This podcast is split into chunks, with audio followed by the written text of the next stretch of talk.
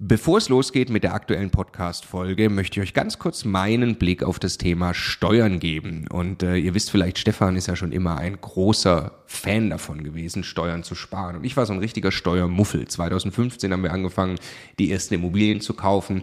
Und Stefan war schon immer drauf und dran, jeden Cent Steuern zu sparen, den man irgendwo sparen kann. Und ich fand das Thema immer irgendwie ein bisschen nervig. Ich dachte, ah ja, warum soll ich mich damit beschäftigen? Klar ist das toll, weniger Steuern zu bezahlen. Aber jetzt wollen wir doch erstmal Immobilien kaufen, Business aufbauen und so weiter. Und ich bin sehr froh und dankbar, dass Stefan sehr frühzeitig zum Beispiel angefangen hat, dass wir eine Holding gründen, die Immobilien in die richtigen Gesellschaftsstrukturen kaufen. Ähm, und ja, wa warum? Also was habe ich dann äh, in den letzten Jahren jetzt äh, lernen dürfen von Stefan und natürlich dann speziell von Martin Richter, der ja, äh, ja wirklich, ich würde mal sagen, Deutschlands bester Steuerberater für Immobilieninvestoren ist. Was ich lernen durfte, ist, dass zum einen Immobilieninvestoren tatsächlich sehr viel mehr Möglichkeiten haben, Steuern zu sparen.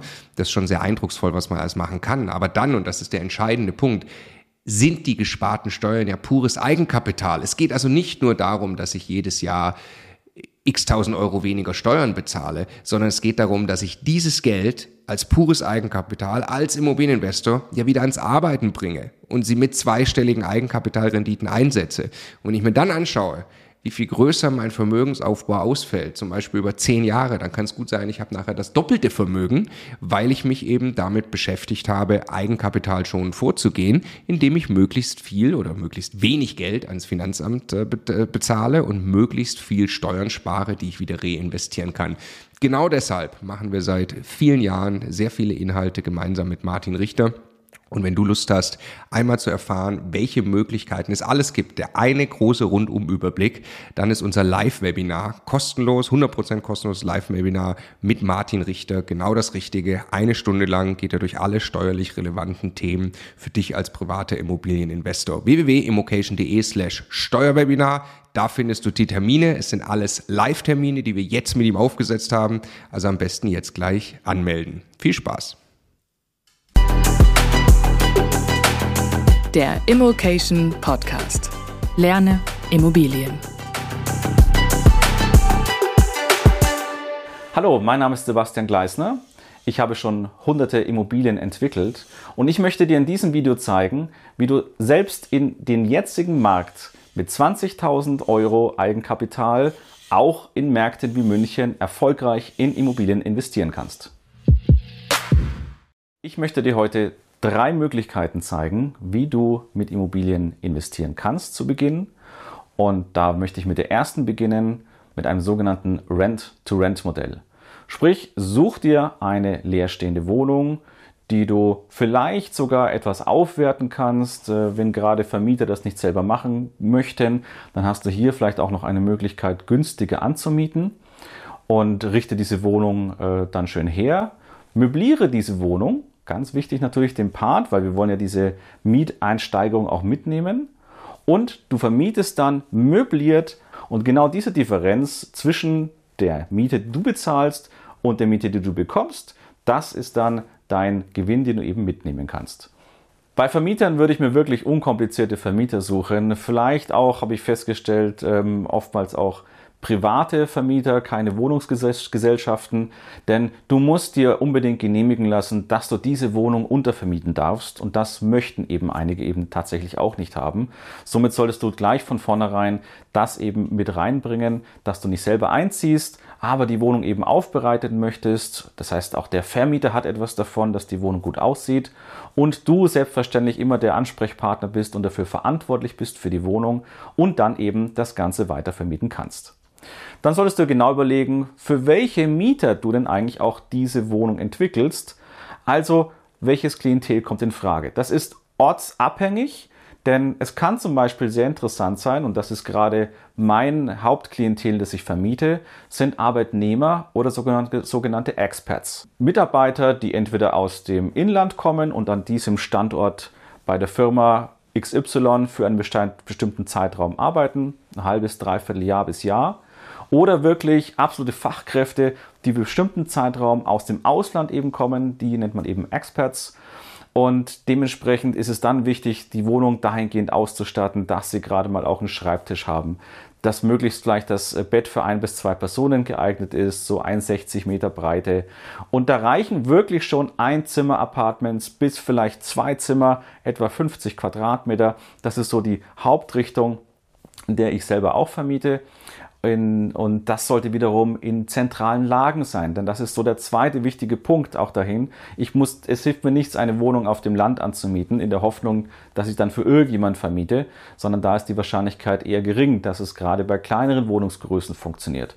Also, wir müssen innerstädtisch reingehen. Sucht euch an dem Standort, und so hätte ich es auch gemacht und so mache ich es auch nach wie vor, tatsächlich ähm, die Firmen, die vielleicht dort ansässig sind oder vielleicht äh, ein Klinikum nebenan oder gibt es sowas wie eine Polizeischule etc. Da, wo auf jeden Fall Bedarf ist, für einen bestimmten Zeitraum eine voll ausgestattete Wohnung anmieten zu können. Und auch diese Sondervermietungen ist auch eine Frage der Ausstattung. Gehe ich in diese Arbeitnehmer-Experts-Schiene? Gehe ich vielleicht auch in äh, auszubildende Studenten? Das ist das, was man am meisten bei möblierten Wohnungen erstmal dran denkt. Wir selber haben im Bestand so gut wie keine Studenten im Regelfall. Das ist nur wirklich eine Ausnahme. Und ähm, habe ich vielleicht nochmal andere? Geht es ins Jobcenter rein? Auch das interessant, gerade bei kleinen Wohnungsgrößen, denn dort beginnen gerade diese Fördermöglichkeiten beziehungsweise die Listen der, der, äh, der Wohngeldbezuschussung ab etwa 45, 50 Quadratmeter und ab Personenanzahlen ist das gestaffelt. Wenn ich also eine Wohnung anbieten kann, die vielleicht nur 25 Quadratmeter hat, kann ich sogar den gleichen Satz bekommen wie für eine 50 Quadratmeter Wohnung. Das eben auch ein mögliches Beispiel. Und natürlich ist das jetzt auch der erste Schritt in deine Immobilienwelt, denn du hast noch keine Immobilie gekauft. Aber Du bildest dir einen sogenannten Track Record. Denn das ist das, was du bei der Bank brauchst, wenn du einen Kredit haben möchtest für eine Wohnung, die du dir dann tatsächlich selber kaufst. Du zeigst der Bank damit, du hast schon mal Erfahrung gesammelt in dem Bereich. Du hast gezeigt, dass du Immobilien auch entwickeln kannst, obwohl sie jetzt nicht dir selber gehören. Und auch, dass du diese auch gewinnbringend auch wieder vermieten kannst. Das sind alles Punkte, die jetzt gerade in der aktuellen Finanzierungs- und Zinsphase für die Bank entscheidend ist, dir einen Kredit zu geben, damit sie sehen, du kannst das auch tatsächlich umsetzen. Zum zweiten Schritt würde ich dir empfehlen, vielleicht sofort zu starten oder nachdem du Erfahrung gesammelt hast aus dem ersten Punkt, dass du jetzt wirklich Immobilien kaufst.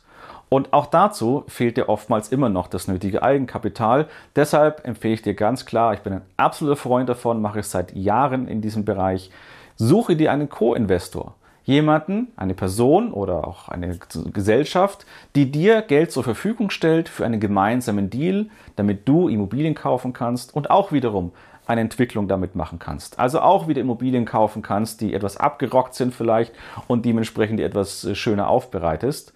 Und das ist ganz ein wichtiger Punkt. Immer die Frage bekomme ich auch, wo kriege ich denn jetzt solche Co-Investor? Wo laufen diese Menschen herum? Und das ist eigentlich letztendlich etwas, es ist wie Immobilien suchen. Ihr müsst einfach rausgehen, ihr müsst mit Menschen sprechen, auch ob sie vielleicht Kontakte zu anderen haben. Und das beginnt vielleicht tatsächlich auch schon bei euren Arbeitskollegen, vielleicht im Freundesbekanntenkreis, eventuell vielleicht noch in der Familie. Und einfach mal fragen, ob jemand eben Lust hat, da mal mitzumachen. Und das müssen gar keine großen Beträge sein. Wenn wir hier von einer Wohnung sprechen, wo ihr vielleicht mal anfangen solltet zu Beginn, dann brauche ich für eine Finanzierung ein Eigenkapital. Die Bank gibt mir den Großteil als Fremdkapital und das Eigenkapital beläuft sich dann vielleicht etwa auf 50.000 Euro. Und dieses Geld bräuchte ich von dem Co-Investor, kann das eben damit als beispielsweise Darlehen einfach aufnehmen. Das muss ich nicht mal vom Notar machen, das reicht privatschriftlich. Und damit kann ich eben die Immobilie auch finanzieren. Und nachdem ich diese Immobilie natürlich auch aufgewertet habe, gibt es auch immer noch zwei Möglichkeiten, ich mit dem Co-Investor auch dann weitergehen kann. Ich kann zusammen weiter wachsen, wir können vielleicht mehr Immobilien noch mit reinkaufen. Oder wir gehen einen anderen Weg rein, als Projekt das Ganze zu entwickeln und am Ende dann auch wieder bestmöglich gewinnbringend zu verkaufen. Auch das ist wieder wichtig, um auch hier einen Track Record bei der Bank aufzubauen. Wenn ich das zwei, dreimal gemacht habe, dann traut mir die Bank das mit Sicherheit auch zu, vielleicht auch ohne Co-Investor dann richtig durchzustarten. Und wenn du schon ein Rent-to-Rent-Modell gefahren hast, dann ist es ja viel leichter, deine Co-Investoren zu überzeugen, denen zu zeigen, dass du schon etwas Erfolgreiches im Immobilienbereich umgesetzt hast und dementsprechend natürlich ein Vertrauen aufbauen kannst, damit du diesen Immobiliendeal dann eben auch zusammen machen kannst. Der dritte Punkt, den ich dir mitgeben möchte, wäre eine Garagenvermietung. Also du suchst dir eine Garage, die du eben kaufst und dann eben weitervermietest. Das ist natürlich ein super Modell, weil du keine großen Aufwendungen betreiben musst, du musst keine Nebenkostenabrechnungen machen etc. Das ist ein Modell, was eben auch außerhalb der großen Städte funktioniert. Also auch in, in Randgebieten, auch äh, in, sage ich mal, wirtschaftlich etwas schwächeren Gegenden kann das funktionieren. Ähm, du solltest nur auf ein paar Punkte achten. Was ich zum Beispiel nicht machen würde, wäre in eine 70er Jahre Tiefgarage mit solchen Duplex-Parkern, das sind diese übereinander liegenden äh, Stellflächen, äh, dort zu investieren, weil da oftmals die Hydraulik dann wahrscheinlich schon kaputt geht oder dann kurz davor ist und das wieder richtig Geld kostet. Ähm, ich würde, wenn Garage überhaupt Tiefgarage, dann nur auf Einzelstellplätze gehen. Bestens aber, weil das dann alles ja nur in einer WEG ist, möchtest du das gesondert davon haben. Und dafür eignet sich natürlich gerade auch Einzelgaragen. Einfache Fertiggaragen, die sind in der Erstellung auch nicht so teuer und du willst auch keine neuen kaufen. Also zwei, drei Stück vielleicht davon kriegst du auf jeden Fall gut gekauft. Das kann man auch mit dem Geld eben in Cash bezahlen. Und dann ist es an der Aufwertung vielleicht tatsächlich nur ein bisschen Farbe dran streichen. Die Tore sind meistens noch in Ordnung. Das wäre der Hauptinvestitionspunkt nur, ein neues mögliches Sektionaltor da reinzubauen. Ansonsten ist es überschaubar Wichtig ist aber, dass du auch grundsätzlich die steuerliche Situation auch betrachtest, sowohl bei dem ersten als auch jetzt hier bei dem dritten Punkt. Denn du musst immer äh, dir klar sein, dass du nicht zu kurz auch vermieten darfst. Deshalb empfehle ich ganz klar ab einem halben Jahr. Darunter läufst du Gefahr, dass du gewerblich eingestuft wirst. Was bedeutet, du musstest dann nochmal eine Gewerbesteuer anteilig zu deiner Einkommensteuer darauf zahlen, wenn du es eben privat machst. Bitte informiere dich da unbedingt noch mit einem Steuerberater. Es gibt eine sogenannte Kleinunternehmerregelung, die da vielleicht auch in Frage kommen könnte. Möchtest du es perspektivisch größer machen, dann selbstverständlich einfach auch ein gleich ein Unternehmen aufmachen.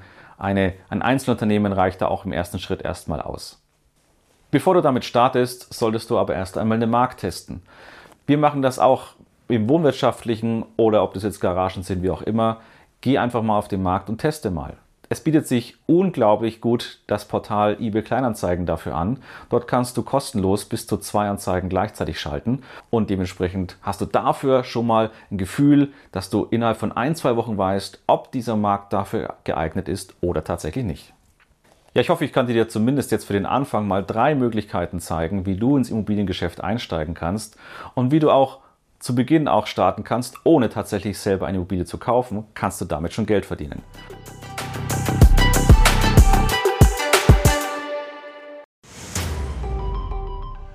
Jetzt nochmal der Hinweis, bevor ihr die nächste Folge weiterzieht, auf unser Steuerwebinar. Live mit Martin Richter, also dem Steuerberater für Immobilieninvestoren in Deutschland. Äh, wirklich live, also genau diese Termine. Und äh, es wird einen Überblick geben über all die großen Möglichkeiten, als Immobilieninvestor Steuern zu sparen beim Bestandsaufbau, aber auch wenn man schon Vermögen hat, was man im Bestand sortieren kann, um einfach mehr Geld übrig zu behalten, wie man Vermögen weitergeben kann und so weiter. Also, glaube ich, ein absolutes Muss für jeden Immobilieninvestor. Ja, Stefan, du bist ja eh schon ein großer Steuerfan immer gewesen. Für mich ist er eher anstrengend, aber man kann es auch nicht ignorieren. Die Potenziale sind äh, wirklich extrem, die man speziell als privater Immobilieninvestor hat. Deshalb immocation.de slash Steuerwebinar. Da kann man sich anmelden, ist 100% kostenlos, ist live, gibt nur diese Termine, die dort stehen. Wir freuen uns auf euch.